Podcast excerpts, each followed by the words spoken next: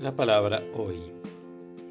El ángel Gabriel fue enviado por Dios a una ciudad de Galilea llamada Nazaret, a una virgen que estaba comprometida con un hombre perteneciente a la familia de David llamado José. El nombre de la virgen era María. El ángel entró en su casa y la saludó diciendo, Alégrate, llena de gracia, el Señor está contigo. Al oír estas palabras ella quedó desconcertada y se preguntaba qué podía significar ese saludo.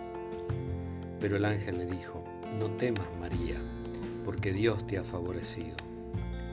Concebirás y darás a luz un hijo y le pondrás por nombre Jesús. Él será grande y será llamado Hijo del Altísimo. El Señor Dios le dará el trono de David su padre. Reinará sobre la casa de Jacob para siempre y su reino no tendrá fin. María dijo al ángel, ¿cómo puede ser esto si yo no tengo relación con ningún hombre? El ángel le respondió, el Espíritu Santo descenderá sobre ti y el poder del Altísimo te cubrirá con su sombra.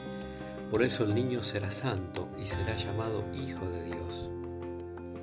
También tu pariente Isabel concibió un hijo a pesar de su vejez, y la que era considerada estéril ya se encuentra en su sexto mes porque no hay nada imposible para Dios.